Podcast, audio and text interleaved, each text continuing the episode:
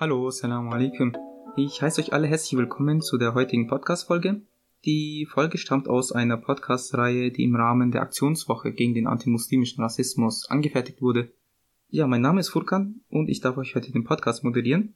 Das Thema, was wir heute haben, ist auf jeden Fall äußerst interessant. Es geht nämlich darum, wie Menschen, die rassistisch handeln oder ja eine rassistische Haltung bzw. Denkweise gegenüber Muslime haben, wie diese dann sich versuchen zu rechtfertigen.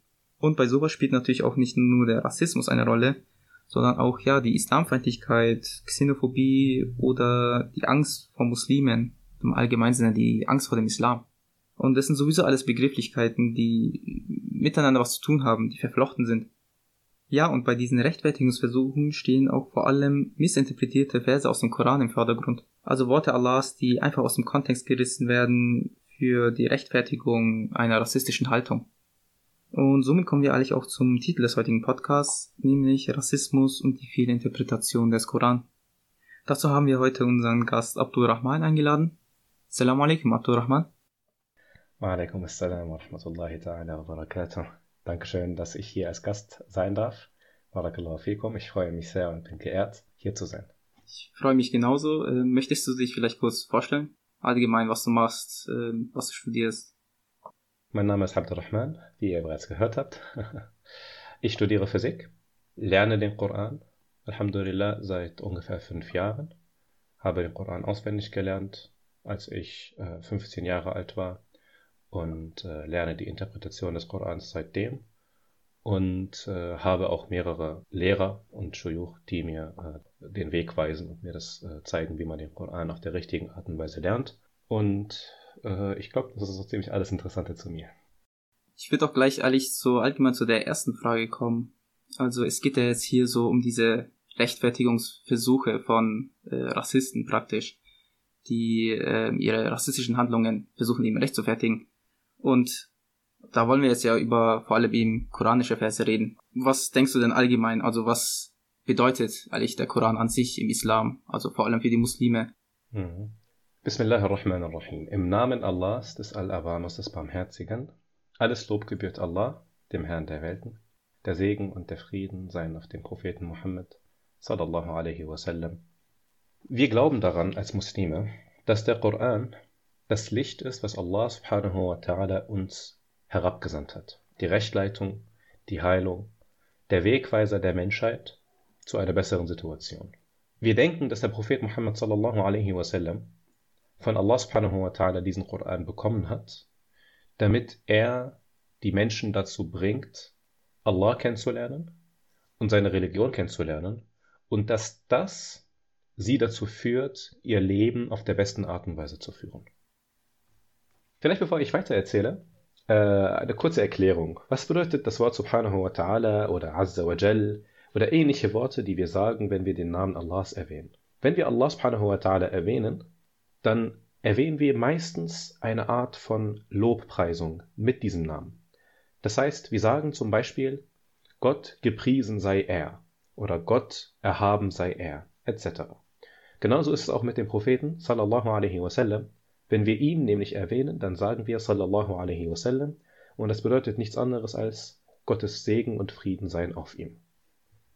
Ich dachte mir, vielleicht erkläre ich das kurz für, die, für diejenigen, die das nicht wissen und würde gleich sofort mit dem, der eigentlichen Frage weitermachen.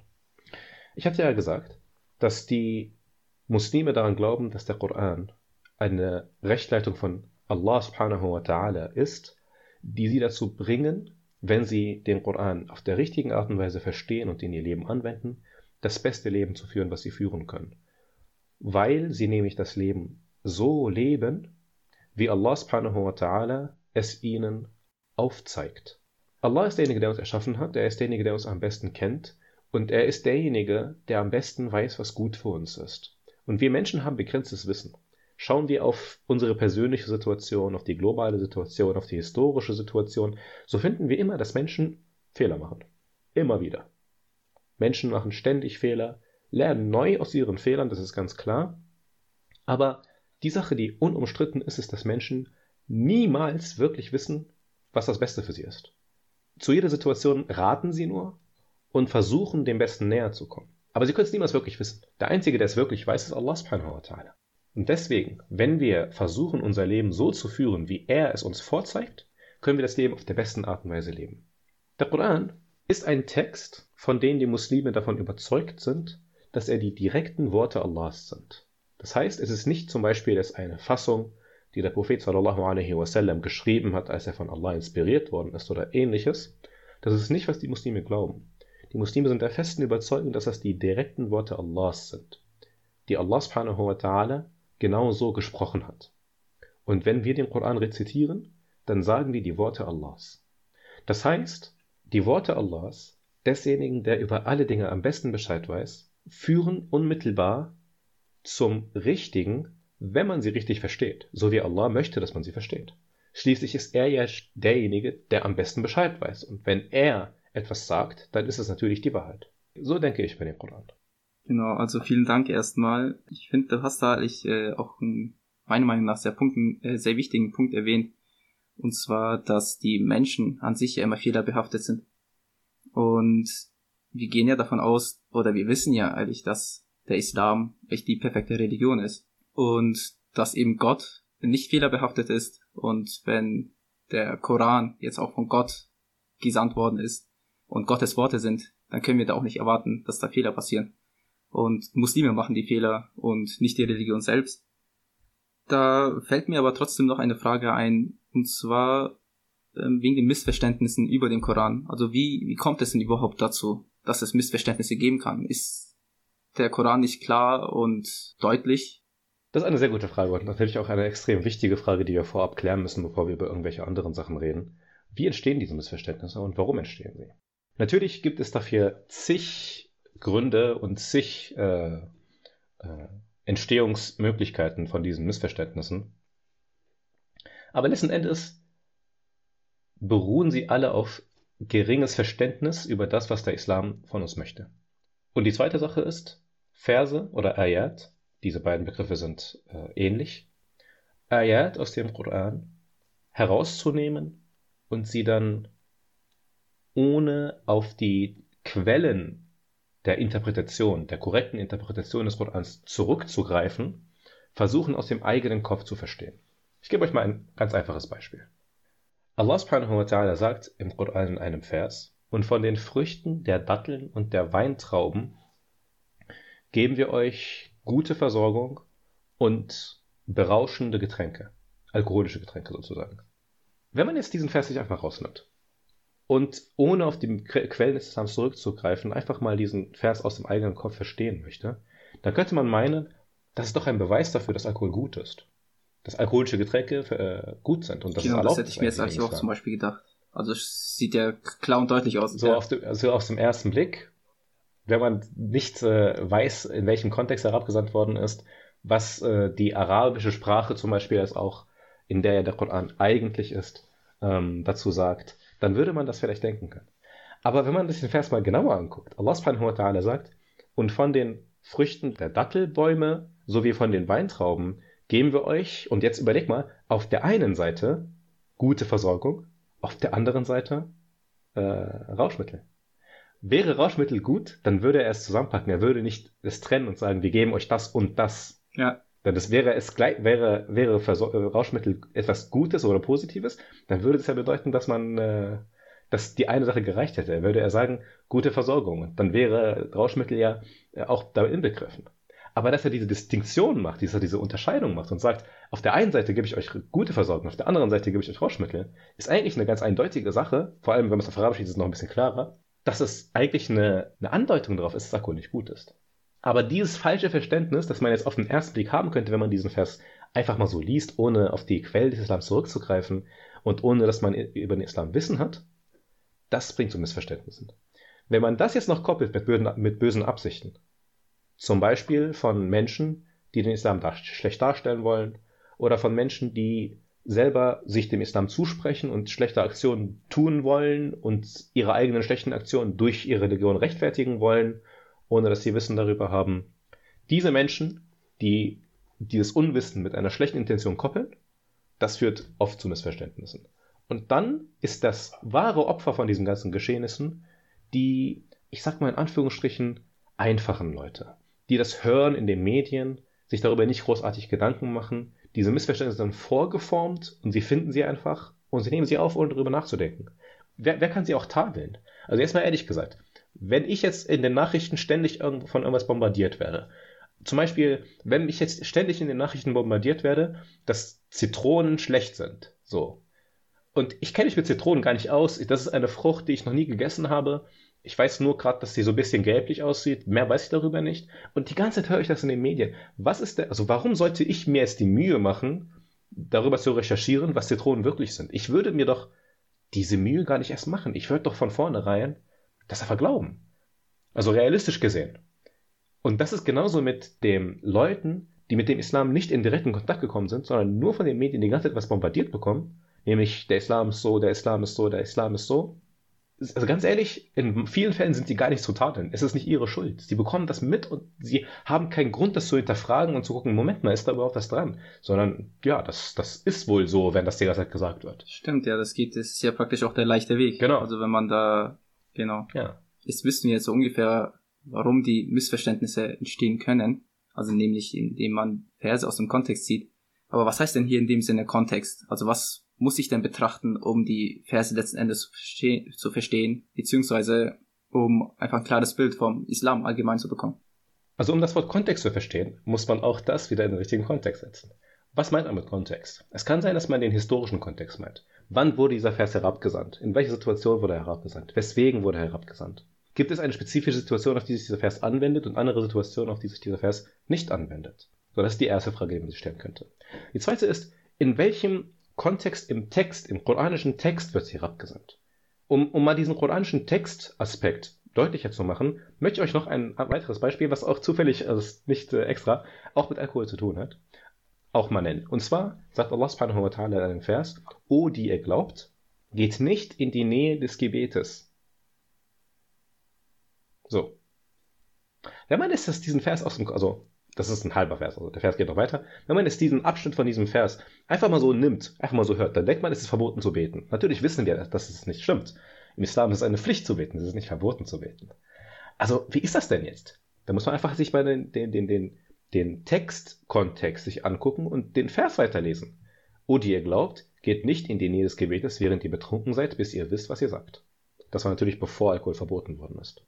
Weil wir wissen, wir wissen ja, dass der Koran stufenweise abgesagt worden ist, von 23 Jahren. Und äh, der, der Alkohol wurde ja erst im Jahre, auf jeden Fall nach dem Jahr 13, 14 ungefähr verboten. Davor war Alkohol erlaubt. Und da wurde der Vers herabgesandt. Das ist jetzt nicht das Thema. Auf jeden Fall, dieser Textkontext, dass man einfach den Vers weiterliest und dann weiß, was damit gemeint ist, anstatt dass man einfach dort aufhört und denkt, beten ist verboten. Das ist einfach natürlich ein sehr illustratives Beispiel, was zeigt, das Vers aus dem Kontext zu reißen, das Verständnis komplett annullieren kann. Und die andere Sache natürlich, wir haben vom Kontext geredet, aber es gibt, ich habe ja vorhin darüber gesprochen, dass es islamische Quellen zum richtigen Verständnis des Korans gibt. Und was meine ich damit? Damit meine ich, dass der Prophet sallallahu alaihi wasallam ist derjenige, auf den der Koran herabgesandt worden ist. Er ist derjenige, der den Koran dementsprechend am perfektesten versteht. Das ist ja logisch, das ist ja naheliegend, dass derjenige, der in direkten Kontakt über den Engel Jibril, also Gabriel, mit Allah subhanahu wa ta'ala steht, die Botschaft doch wohl besser versteht als wir 1400 Jahre später. Ist ja logisch. So. Das heißt, wenn wir uns angucken, wie der Prophet sallallahu alaihi wasallam diesen Vers verstanden hat, ist das eine der Quellen, wie wir den Vers richtig verstehen. Auch dafür möchte ich mal ganz gerne ein Beispiel geben. Als ein Vers herabgesandt worden ist, wo Allah subhanahu wa ta'ala sagt, wer Schlechtes tut, dem wird es vergolten. Okay? Das war für die, für die Sahaba, das sind die Gefährten des Propheten sallam, eine sehr belastende Aussage. Sie haben sich gedacht, boah, können wir, würden wir für jede einzelne schlechte Tat, die wir machen, zur Rechenschaft gezogen. Abu Bakr radiallahu anhu, das ist der, der engste Freund vom Propheten sallallahu alaihi wasallam, Abu Bakr radiallahu, also radiallahu anhu bedeutet, möge Allah mit ihm zufrieden sein. Abu Bakr ist zu dem Propheten sallallahu alaihi wasallam gegangen und gesagt, O Prophet, dieser Vers wurde herabgesandt. Wer Schlechtes tut, dem wird es vergolten. Dieser Vers bricht meinen Rücken. So hat, so hat Abu Bakr radiallahu anhu gesagt. Er hat gesagt, dieser Vers ist der Brecher des Rückens, weil er so schwerwiegend war. Da hat der Prophet sallallahu alaihi wasallam gesagt, Moment mal, das ist nicht, wie du es gerade verstanden hast sondern überleg dir, du wirst doch krank, du bekommst doch Kummer. Das gehört alles dazu. Das, was der Prophet sallallahu alaihi wasallam gesagt hat, ist das Verständnis vom Propheten sallallahu alaihi wasallam. Das heißt, wenn wir den Koran versuchen zu verstehen, dann kommen wir her und stellen uns die Frage, wie hat es denn der beste Versteher des Korans, nämlich der Prophet sallallahu alaihi wasallam, verstanden? Und dementsprechend verstehen wir es dann in dessen Schatten. Und versuchen nicht von uns aus zu sagen, nein, dieser Vers bedeutet, dass jeder Mensch, der eine Sünde macht, in die Hölle kommt. Wer sagt dir das denn? Ich meine, ja, man könnte das aus dem Vers verstehen, wenn man ohne Wissen daran geht, aber der Prophet sallallahu alaihi hat das nicht so verstanden. Deswegen haben wir auch kein Recht dazu, es so zu verstehen. Die zweite Sache ist, dass man auch diesen gleichen Vers, den ich jetzt als Beispiel weiterverwenden werde, auch im Licht der anderen Koranverse verstehen muss. Jetzt nicht nur im direkten Kontext, so in den unmittelbar benachbarten Versen, sondern auch im gesamten Koran. Allah subhanahu wa ta'ala sagt in einem anderen Vers, وَيَعْفُوا عَنْ كَثِيرٍ Also das heißt, er vergibt vieles.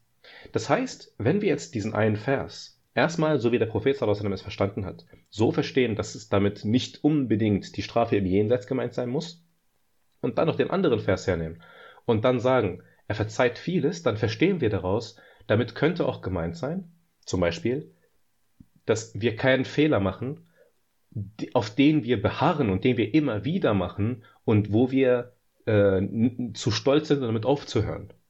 Dass diese Fehler werden uns ähm, äh, vergolten. Auf der anderen Seite verzeiht er vieles von den Sachen, die wir versehentlich machen oder äh, einmal gemacht haben und dann nie wieder machen und bereuen etc. Das heißt, wir haben auf der einen Seite den, das Verständnis des Propheten sallallahu alaihi wasallam, auf der anderen Seite das Verständnis, dass uns der, das Gesamtpaket von den Versen des Korans liefern, anstatt dass wir nur einen einzigen Vers nehmen. Und dann natürlich in Anlehnung an das Verständnis des Propheten sallallahu alaihi wasallam, das Verständnis der anderen Leute, die den Koran sehr gut verstanden haben, nämlich die Gefährten des Propheten sallallahu alaihi wasallam, die es direkt von ihm gelernt haben, etc. Das heißt, es gibt diese islamischen Quellen, aus denen wir herkommen, aus denen wir das Verständnis des Korans hernehmen können. Alles klar, vielen Dank auf jeden Fall für die Einblicke. Und da fällt mir auch ein, also im Thema Kontext, da spielt ja auch die, dieser historische Kontext eine Rolle, oder? Also dass wir wissen ja, dass die Verse immer zu bestimmten Anlässen oder meistens zu bestimmten Anlässen herabgesandt worden sind. Und da muss man ja auch dann eben diesen historischen Kontext mit einbeziehen. Ja, das ist ganz klar. Vor allem, ich habe ja schon ein Beispiel gegeben, was so ähnlich ist. Als wir über das mit dem Beten und mit dem Alkohol, also Beten, während man betrunken ist, geredet haben. Ähm, wenn man jetzt diesen Vers sich einfach nur ohne den Kontext, ohne den historischen Kontext sich anschaut, denkt man, aber das ist doch ein Beweis, dass Gebet, äh, ich meine, dass Alkohol prinzipiell erlaubt ist. Man darf halt nicht beten, ne? wenn man getrunken ist. Aber dann weiß man halt von dem historischen Kontext, dieser Vers ist gar nicht herabgesandt, äh, ist, ist nicht zum Schluss herabgesandt worden, sondern danach ist noch ein anderer Vers herabgesandt worden, der den Alkohol komplett verboten hat. Denn wir verstehen vom historischen Kontext und von der Analyse der Herabsendungsgründe, dass der Alkohol in drei Etappen äh, verboten worden ist. In der ersten Etappe hat Allah subhanahu wa ta'ala in der Surah Al-Baqarah gesagt, sie fragen dich nach Alkohol und Glücksspiel, sag, in ihnen ist äh, Gutes, aber auch Schlechtes, oder beziehungsweise auch, aber auch Sünde und die Sünde überwiegt gegenüber dem Guten. So, bis dahin war das Alkohol noch nicht verboten. Aber danach, paar, ich weiß es nicht, Monate, vielleicht Jahre, ich weiß es nicht, später kam ein weiterer Vers, in dem, den, den wir genannt haben, nämlich mit dem, mit dem Gebet. Und wenn man darüber nachdenkt, ist das ein zeitweiser Verbot von Alkohol, weil das Gebet ist Pflicht. Das heißt, wenn ich nicht beten darf, während ich betrunken bin, darf ich nicht jederzeit trinken. Das heißt, das war ein, ein Verbot, zu bestimmten Zeiten zu trinken. Das heißt, es wurde eine zweite Stufe an Verbot. In der ersten Stufe wurde einfach nur gesagt, Alkohol ist schlecht, ohne es zu verbieten. In der zweiten Stufe, trinkt ruhig, aber nicht immer. Trinkt wenigstens zu bestimmten Zeiten und zu bestimmten Zeiten nicht. Und dann in der dritten Stufe in der Surah Al-Ma'id, da sagt Allah subhanahu wa ta'ala, oder ihr glaubt, gewiss Alkohol und Glücksspiel und andere Dinge, die im Vers genannt worden sind, sind Unreines von dem Werk des Satans, so haltet euch davon fern. Und dann sagt äh, Allah im nächsten Vers, gewiss der Satan will doch nur Feindseligkeit und Hass zwischen euch stiften mit dem Alkohol und dem Glücksspiel und euch von der Erwähnung Allahs und dem Gebet ablenken, haltet ihr euch also davon fern. Und das ist natürlich ein ganz klarer Verbot. Das heißt, der Verbot von Alkohol ist in drei Etappen äh, gekommen. Und natürlich, wenn wir das psychologisch darüber nachdenken, Alkohol ist eine harte Sucht. Das ist keine einfache Sache, die man einfach so mal lässt. So, es gibt viele Sachen, wo man mit Disziplin schafft man das schon. Aber Alkohol, die wenigsten schaffen es mit Disziplin einfach mal so. Das etappenweise zu verbieten ist also dementsprechend ein psychologischer, ein psychologischer Schritt, damit es leichter ist für die Leute, die, die Araber damals haben Alkohol getrunken wie Wasser. Das ist einfach für die, dass die, die, die komplett süchtig danach sind, es schaffen, damit aufzuhören. Wäre es nicht etappenweise herabgesandt worden, hätten sie es nicht geschafft, damit aufzuhören. Und jetzt haben wir den, äh, haben wir den historischen Kontext verstanden wissen, wie, warum diese Verse abgesandt worden ist. Und dann kann niemand mehr ankommen und sagen, dieser Vers über das Gebet beweist doch, dass ähm, Alkohol erlaubt ist. Genau, sehr gut. Also es wird auf jeden Fall sehr ersichtlich, dass eigentlich der Kontext, um den, äh, um den Koran wirklich zu verstehen, eine sehr große Rolle spielt.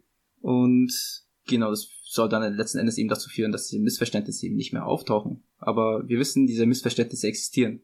Und ich würde auch direkt eigentlich eintauchen in so, so, so einen Fall, wo es halt um Missverständnisse geht. Und zwar äh, bei der Geschlechterrolle im Islam. Mhm, ja. Man hört, dass die Frau unterdrückt wird. Dass es heißt, dass der Mann immer über der Frau steht. Und dass aus islamischer Perspektive praktisch irgendwie die Frau keinerlei oder weniger Rechte hat als der Mann. Und wie ist es denn wirklich? Also wenn man jetzt wirklich die Verse dann über dieses Thema in den Kontext setzen würde, was erfährt man dann im Koran? Ja, natürlich ist es ein sehr interessantes und wichtiges Thema und auch ein sehr großes Thema, sodass wir es auch gar nicht heute alles besprechen können. Jedoch, wenn wir mal ein bisschen darüber nachdenken, dann stellen wir fest, erstens, die allermeisten Muslime laut Statistiken, die den Islam neu betreten und den Islam, also in den Islam eintreten, sind Frauen.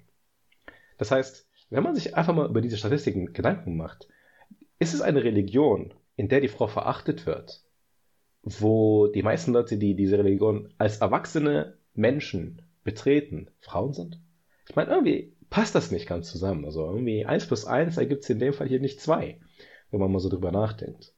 Gleichzeitig ist es wirklich eine frauenverachtende Religion, in dem der Prophet sallallahu alaihi wasallam gefragt wird, wer hat am meisten Recht auf meine gute Begleitung? Und dann sagt er, deine Mutter. Und er sagt der Fragende, und wer dann? Er sagt, deine Mutter. Er fragt dann, und wer dann? Er sagt, deine Mutter. Und beim vierten Mal sagt er, und wer dann? Dann sagt er, dein Vater. Ist es eine frauenverachtende Religion, in dem das Paradies unter den Füßen der Mutter liegt? Ist es eine frauenverachtende Religion, wo der Prophet sallallahu wasallam sagt, derjenige, der zwei Töchter auf eine gute Art und Weise erzieht und mild und gut zu ihnen ist, für sie sind sie ein Schutzschild vor dem Höllenfeuer. Ist es wirklich eine frauenverachtende Religion, die zu einer Gesellschaft kommt, wo Frauen wie, wie Spielzeuge behandelt werden und wie Objekte vererbt werden, wird wirklich vererbt werden, und dann kommt dieses neue System, dieser Islam, und sagt euch, ihr habt nicht das Recht, Frauen zu vererben, sondern Frauen haben das Recht zu erben. Zum ersten Mal in dieser Gesellschaft überhaupt kommt der Islam, macht so eine krasses, so ein krasses Statement. Es ist wirklich eine frauenverachtende Religion, wo einer der großen Kritikpunkte der äh, Islamfeinde zu dieser Zeit gewesen ist, ihr seid zu gut zu Frauen, ihr gebt Frauen zu viele Rechte. Ist es wirklich eine frauenverachtende Religion, die darauf strebt, Frauen zu schützen, Frauen zu ehren, Frauen ihr Recht zu geben, Frauen ein Leben zu ermöglichen, wo sie in einer Umgebung sind, wo sie sich wohlfühlen? Ist das wirklich eine frauenverachtende Religion? Wenn man mal so darüber nachdenkt, über die gesamten islamischen Prinzipien, die die, die, die Frau betreffen, natürlich, erstmal muss man auch darüber nachdenken, die allermeisten, allermeisten Sachen im Islam betreffen Frauen, Frauen und Männer genau gleichermaßen. Gibt keinen Unterschied. So sehr, dass der Prophet sallallahu alaihi sagt, Frauen sind die Ebenbürtigen der Männer in einem Hadith. Die allermeisten Sachen im Islam betreffen Frauen und Männer gleichzeitig, äh, gleichermaßen. Was ist denn aber jetzt mit den Sachen, die tatsächlich Frauen spezifisch betreffen? Sie sind mild zu Frauen, sie beschützen Frauen, sie geben Frauen Rechte und sie behandeln Frauen ehrenvoll und in einer Art und Weise, dass sie eine hohe Stellung in der Gesellschaft haben. Genau, ist da zum Beispiel der Kopftuch nicht, nicht auch etwas, was so eine Schutzfunktion hat? Ja, zum Beispiel. Das, das Kopftuch, was ja so häufig als, als eine Art von Unter Frauenunterdrückung gesehen wird, in Realität ist das ein Schutz der Frau und ein Schutz der Gesellschaft. Zum einen ist es ein Schutz der Frau, weil eine Frau, die ein Kopftuch trägt, symbolisiert, ich bin unantastbar. Ich bin nicht jemand, der einfach mal so rumläuft. Ich bin nicht jemand, den du angucken kannst und also böse Gedanken haben kannst und äh, dir vorstellen kannst, mit mir irgendwie irgendwas anzufangen. Ich stehe da drüber. Ich bin ehrenvoller als das. Ich bin kein Spielzeug von dir. Das ist eine Situation, wo die Frau sich erhebt gegenüber diesem ganzen, ja, wie soll ich sagen, gesellschaftlichen Stigma, den in vielen Gesellschaften ist, dass die Frauen zum Verwenden ist. Und jetzt mal realistisch gesehen. Wenn man guckt, wie Frauen tatsächlich behandelt werden, ich sag mal platt gesagt im Westen, häufig sind sie einfach nur als Objekte anzusehen. Es gibt ja sogar diese Sprüche, wo man sagt, äh, dass man, äh, ja, ich, ich will es gar nicht erst sagen. Also, die Frau erhebt sich über diese ganzen Sachen, indem sie dieses Symbol setzt. Ich trage ein Kopftuch, ich bin ein stolzer Muslima.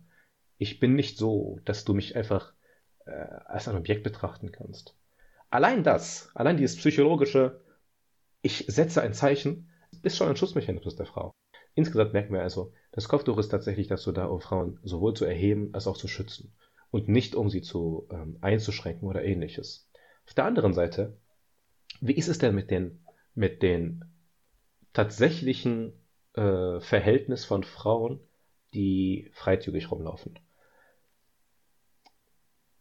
Die Frauen in der, in Anführungsstrichen, westlichen Gesellschaft sehen in Werbung, im Fernsehen, Filmen, in Magazinen, überall diese mit Photoshop behandelten, mit Make-up äh, tapezierten ähm, Frauen, die sich un ungesund ernähren, um eine schlanke Figur zu haben und äh, halbnackt rumlaufen und sehen in der Gesellschaft, dass das das Status quo ist. Das heißt, viele Frauen fühlen sich dazu gedrängt und genötigt, auch so zu sein. Sie denken sich, boah, wenn ich jetzt nicht, ähm, wenn ich jetzt nicht meine Beine zeige, dann werde ich komisch angeguckt. Warum zeige ich meine Beine Beine nicht? Habe ich was zu verstecken oder was? So. Und auf der anderen Seite, wenn man sich weiter auf Bürojobs bewirbt, ich meine, ich habe schon davon mitbekommen, dass die meisten so Sekretärenjobs oder so ähnliches einfach von dir als, als einen Dresscode verlangen, dass deine, dass dein Minirock nicht über irgendeinen bestimmten Punkt gehen darf. Und diese Art und Weise, die Frauen dazu zu nötigen, psychologisch gesehen, sich so anzuziehen, dass die Gesellschaft insgesamt gefährdet ist, durch diese ganzen, ja, durch die Verbreitung von, von außerehelichen Beziehungen und äh, Geschlechtskrankheiten dadurch und vielen anderen Problemen, die das mit sich bringt, das ist das tatsächliche Problem.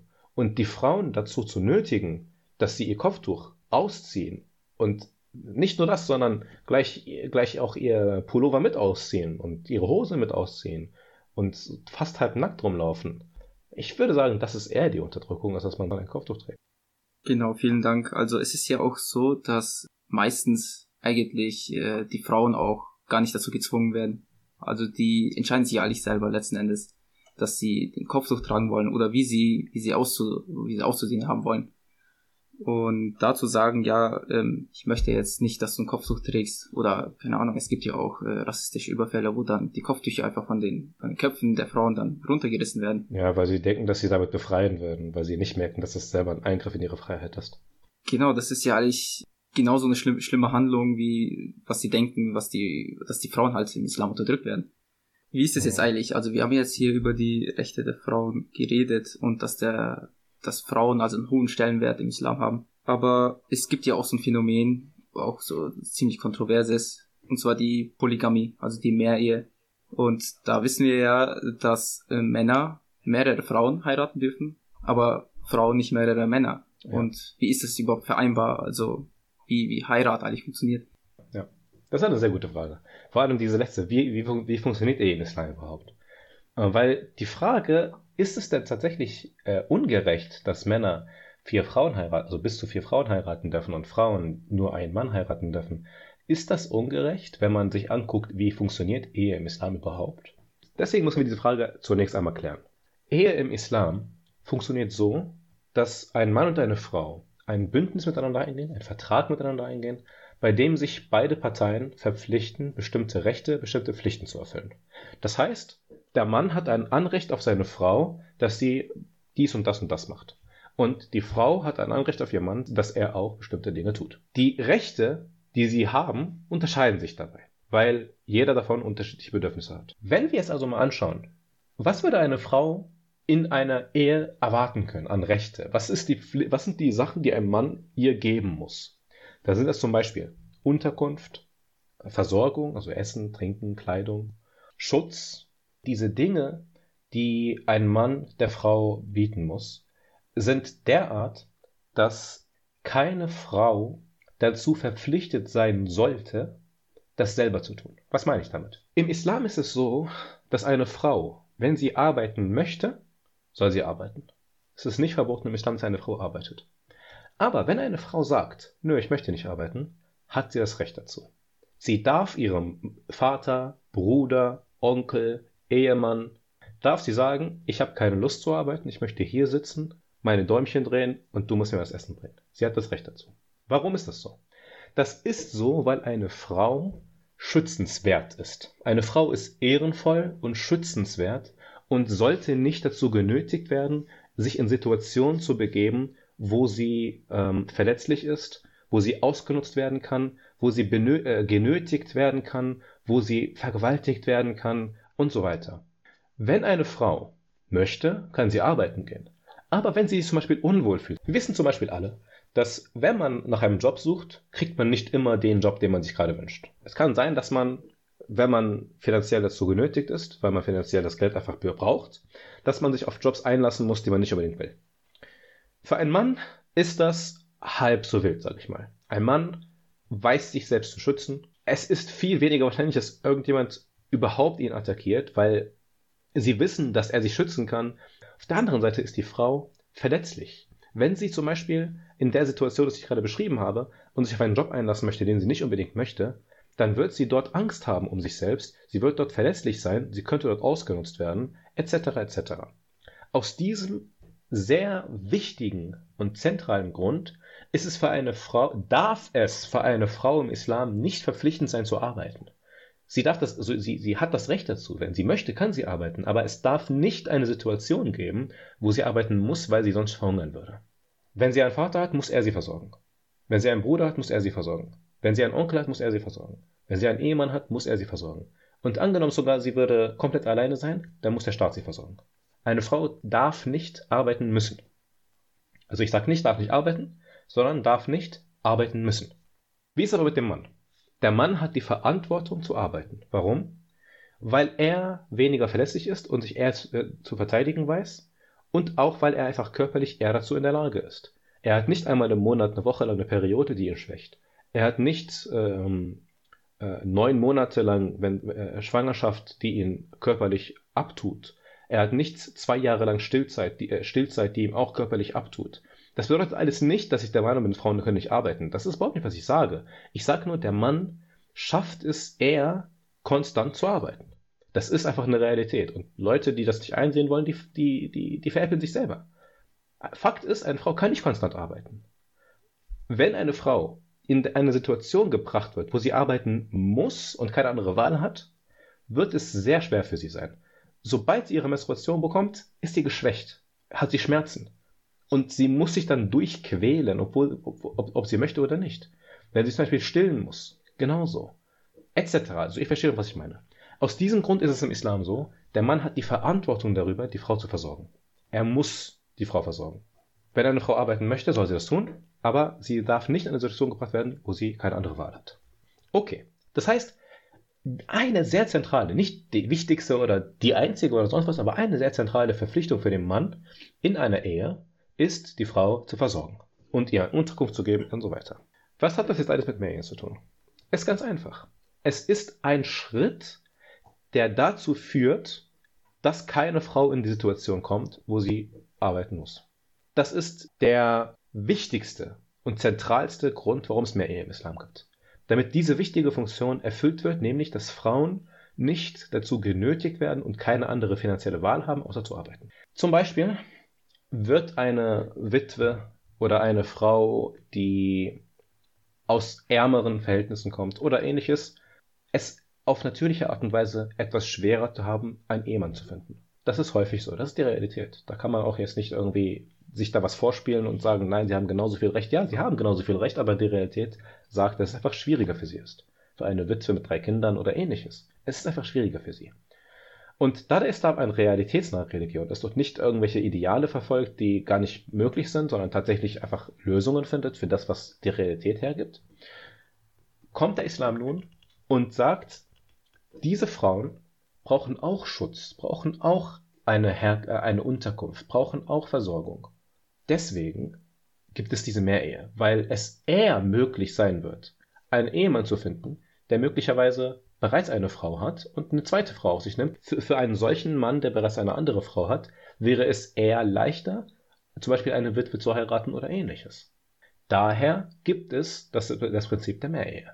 Weil die Frauen, die es schwerer finden aufgrund ihrer Situation, für die sie nichts können, die, äh, ja, die, die nicht in ihrer Hand liegen, nicht in ihrer Kontrolle liegen, damit sie nicht dafür bestraft werden, sondern auch diesen Herberg, diese Beherbergungsfunktion auch finden können. Wenn, wenn ich hier jetzt noch kurz einhaken kann, und zwar äh, vor allem, was mir jetzt da so im Kopf geblieben ist, äh, vor allem in Bezug auf die Polygamie, äh, wie ist denn überhaupt in der heutigen Gesellschaft? Ist es überhaupt umsetzbar? Also ist es überhaupt möglich, dass ein Mann sich vier Frauen aussuchen kann? Also spielt da dann irgendwie auch nicht die Eifersucht eine Rolle? Mhm, also die Eifersucht ja. der ja. Frau gegenüber, gegenüber dem Mann und mhm. andersrum. Und ist da jetzt auch nicht so, dass die Definition des Heirats an sich auch so einen Sinneswandel praktisch erlebt hat? Vom, vom Zeiten des, äh, der Entstehung des Islam bis jetzt. Das ist natürlich sehr berechtigte Einwände. Ich gehe auf eins nach dem anderen ein. Ist es auf der heutigen Gesellschaft anwendbar? Lass mich dafür mal eine kleine Anekdote erzählen. Vor kurzem, vor paar Monaten, gab es einen Gesetzesentwurf in Frankreich, wo mehr Ehe äh, gesetzlich verboten werden soll. Ich habe ein Interview geschaut. Zugegeben, ich kann kein Französisch. Das heißt, ich habe eine Übersetzung von diesem Interview geguckt, aber ich gehe davon aus, dass die Übersetzung richtig sein müsste, weil Französisch ist keine unbekannte Sprache. Es hätten tausend Leute das angemerkt, wenn es falsch wäre. Ähm, in diesem Interview hat der, hat der Moderator, der Interviewpartner von der Familienministerin über dieses neue Gesetz befragt. Eine Sache, die mir besonders im Kopf geblieben ist, ist tatsächlich eine extrem witzige Angelegenheit und gleichzeitig extrem traurig. Er hat gefragt, wie ist das denn jetzt mit Fremdgehen? Darf es, wird es jetzt gesetzlich verboten sein, fremd zu gehen? Schließlich ist Fremdgehen und mehr Ehe in seinen Augen das Gleiche. Die Innenministerin hat geantwortet, keine Sorge, Fremdgehen wird weiterhin erlaubt bleiben. ich dachte mir, als ich wieder das Interview gehört habe, wie, wie bitte? Fremdgehen soll also erlaubt bleiben aber Polygamie nicht. Ich habe mir gedacht, vielleicht, vielleicht hat sie einen guten Grund. Ich höre mir das Interview mal weiter an. Ich, lasse mich überraschen. Vielleicht hat sie einen, einen überzeugenden Grund. Ich mache keinen Scherz, wenn ich dir jetzt sage, ihr Grund war, schließlich bekommen die Ehefrauen bei Polygamie ja auch Rechte. Was? Wallah, Wallahi, das was sie gesagt hat. Zumindest in der. Übersetzung. Sie hat gesagt, wir können doch nicht es aushalten, dass dann diese anderen Frauen auch Rechte bekommen. Sie müssten dann erben, sie müssten dann dies, sie müssten Rechte bekommen, es müsste staatlich eingetragen sein. Krass. Ich dachte mir so, ihr Kontraargument gegen, gegen Polygamie ist, dass sie Rechte bekommen. Wie bitte? Ich habe das nicht verstanden, ich verstehe es bis heute nicht. Aber ist illustriert für mich, wie sehr es tatsächlich super wichtig ist, dass Polygamie tatsächlich ein, ein, ein, ein normaler Ehe, einen normalen Ehebündnis darstellt. Warum? Weil Fremdgehen ist eine direkte Folge von, da, davon, dass Polygamie nicht, nicht äh, äh, also verboten ist. Wenn man darüber nachdenkt. Es gibt viele Männer, die einfach, ich habe das selber mitbekommen, also ich habe selber Männer gesehen, verheiratete Männer, die sagen sich, ich, ich liebe meine Frau. Keine Frau, ich liebe meine Frau, aber ich brauche aber eine zweite. Ich brauche das körperlich meine Physiologie braucht das. Ich habe auch schon öfters, ich habe jetzt das niemals wirklich überprüft, kann sein, dass das nicht stimmt, aber ich habe öfters gehört, dass es biologisch und physiologisch für den Mann manchmal so ist, für manche Männer, nicht für alle. Keine Sorge an alle Ehefrauen, nicht unbedingt äh, trifft es auf deinen Ehemann zu. Aber dass manche Männer es einfach benötigen, eine zweite Frau zu haben, weil sie einfach nicht erfüllt werden mit einer Frau. Und deswegen gibt es so viel Fremdgehen heutzutage in der Gesellschaft, weil es nicht normal ist, eine zweite Frau zu haben, aber dafür ist es normal und der Moderator von, dieser, von diesem Interview ist auch der Meinung, dass es ein abstruser Gedanke ist, das zu verbieten, äh, dass, dass man fremd geht. So, wenn ich jetzt dann mir angucke, wenn ich, also, also natürlich, das ist vereinfacht ausgedrückt und man kann es nicht einfach so sagen, aber vereinfacht ausgedrückt, wenn ich die Wahl habe zwischen Fremdgehen und eine Frau, äh, also diese Frau, mit der man fremd geht, dann kein Recht zu geben, sie lebt im Schatten, sie muss verdeckt bleiben, keiner kann über sie wissen, wenn, wenn sie stirbt, äh, also ich meine, wenn er stirbt, bekommt sie, ist sie dann einfach so alleine und ohne nichts, ohne Erbe, ohne gar nichts. Und auf der anderen Seite, dass sie einen, einen geehrten, äh, richtigen Ehevertrag hat, der eingetragen ist, wo man weiß, das ist seine Ehefrau. Und sie bekommt ein Erbe, wenn er sterben, wenn er sterben sollte. Sie hat ein Recht darauf, dass sie, ähm, also sie hat ein finanzielles Recht darauf, wenn er sie scheiden lässt. Und so weiter. Also, dass sie einfach die Rechte einer Ehefrau bekommt, auch von denen ich gerade eben erzählt habe. Also, wenn ich die Wahl zwischen den beiden hätte, ich glaube, es wäre für mich ganz einfach zu entscheiden. Oder findest du es etwa anders? Ja, das scheint schon offensichtlich zu sein. Aber wie ist es denn so äh, mit den, den Frauenrechten, sage ich mal? Also wenn man mehrere Frauen hat, ist dann so, was passiert da, wenn man da zum Beispiel eine Frau mehr bevorzugt als die andere? Ja, ja. Ja, also das ist auch tatsächlich ein, ein wichtiger Punkt, der oft in dieser Diskussion vernachlässigt wird.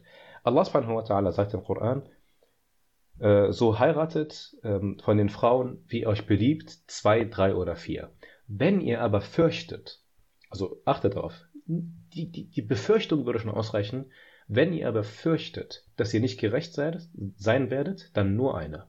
Das heißt, es ist von vornherein für einen Mann verboten, eine weitere Ehefrau zu heiraten, wenn er nicht hundertprozentig sicher ist, dass er, dass er gerecht sein wird. Natürlich ist das eine subjektive Einschätzung. Und natürlich bedeutet das, dass man sich überschätzen kann und sagen kann, ja, ich werde ähm, gerecht sein. Aber dadurch, dass es halt im islamischen, im islamischen Recht verankert ist, dass er gerecht sein muss, haben beide Parteien, also, also ich meine, ich meine jetzt beide Ehefrauen, oder die drei oder die vier, das Anrecht, zu einem Richter zu gehen und sagen, er ist nicht gerecht mit uns. Dann würde der Richter das vollstrecken, dass er gerecht wird, indem er ihn anordnet äh, ne, oder straft äh, in einer angemessenen Art und Weise, etc. Das heißt, die Erlaubnis, mehr als eine Ehefrau zu haben, ist direkt gekoppelt mit der Verpflichtung, gerecht zwischen ihnen zu sein. Das ist auch eine Pflicht, sonst würde man überhaupt nicht dürfen. Mhm, mhm, okay, sehr interessant. Also das heißt dann praktisch, dass wenn man mehr Frauen haben möchte, dass man sie auch praktisch alle gleich behandeln muss. Man, man muss sie gleich behandeln. Man muss genau. sie gleich behandeln.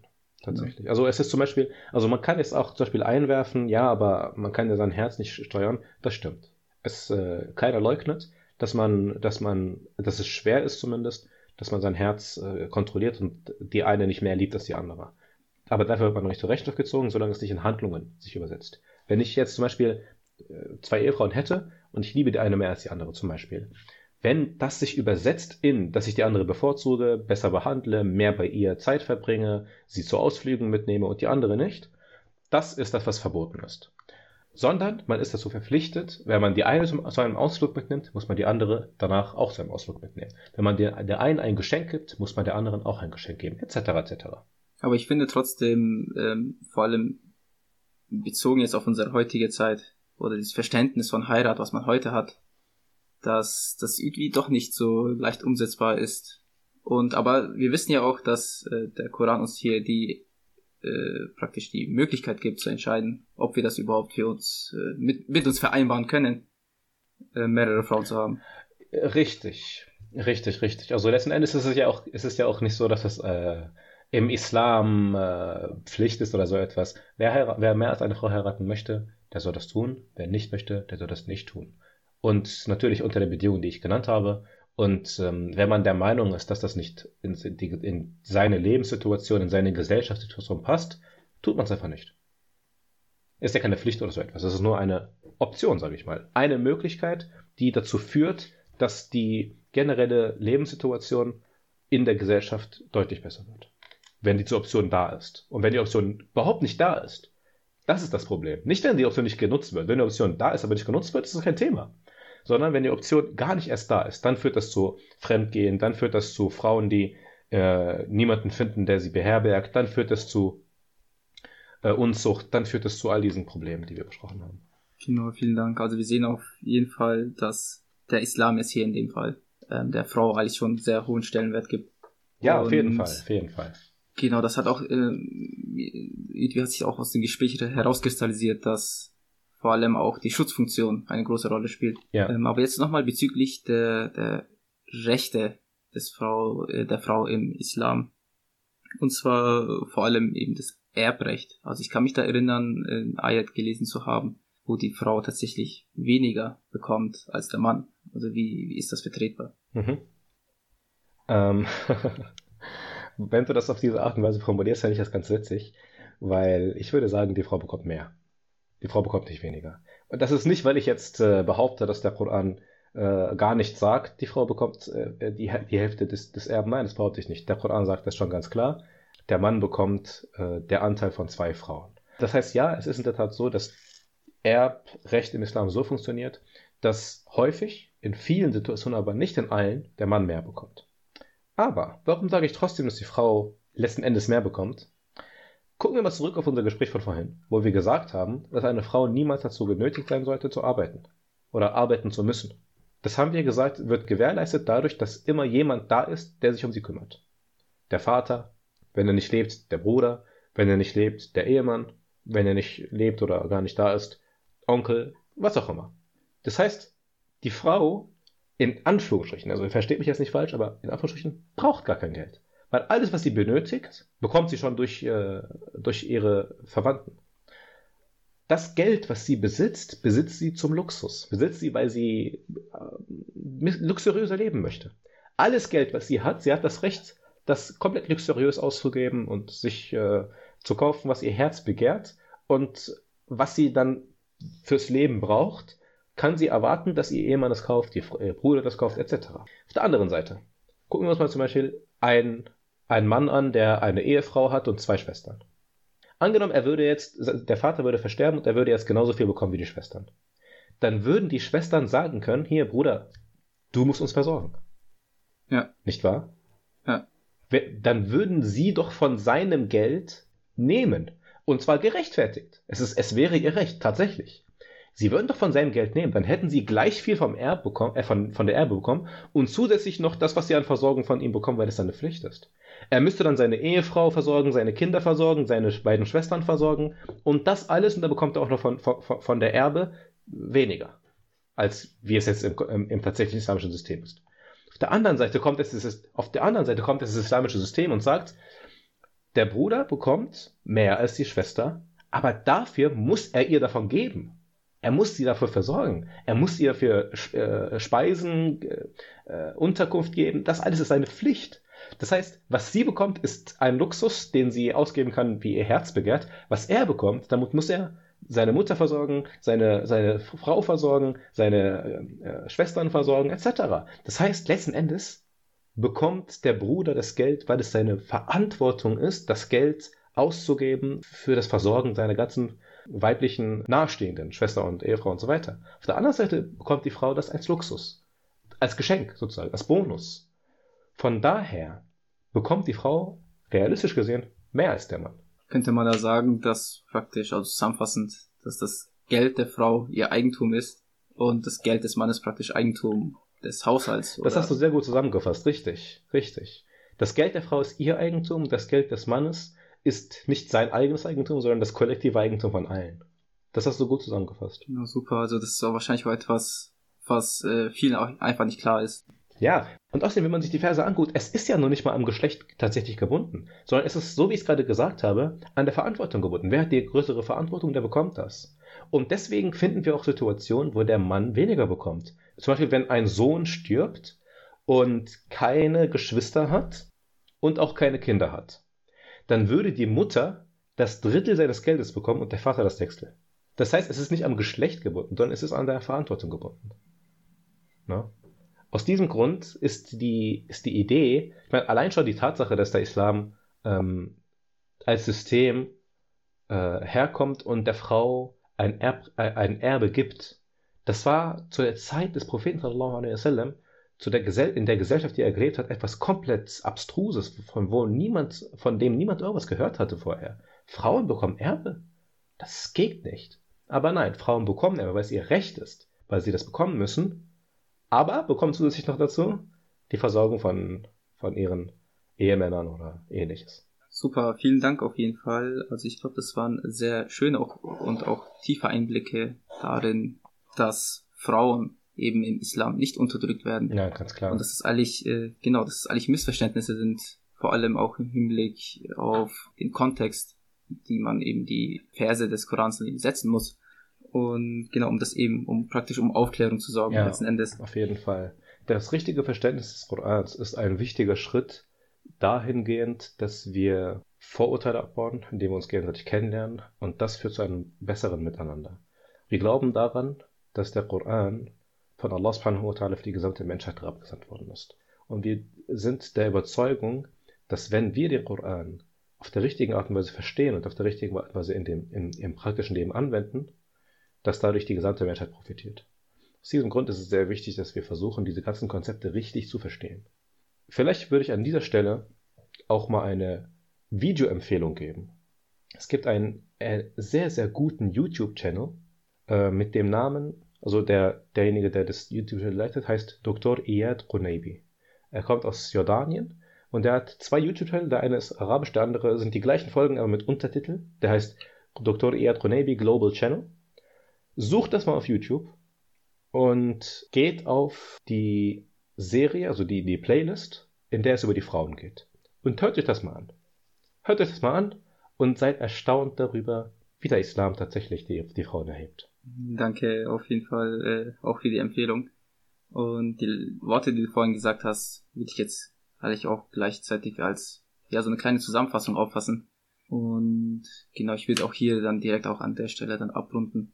Ähm, hast du irgendwelche Abschlussworte zu sagen? Wir haben das Thema für richtiges Verständnis des Korans natürlich nur an der Oberfläche gekratzt. Der Koran sind 604 Seiten von purem Licht, von purer Rechtleitung, von purer Führung zum Besten und zum Richtigen.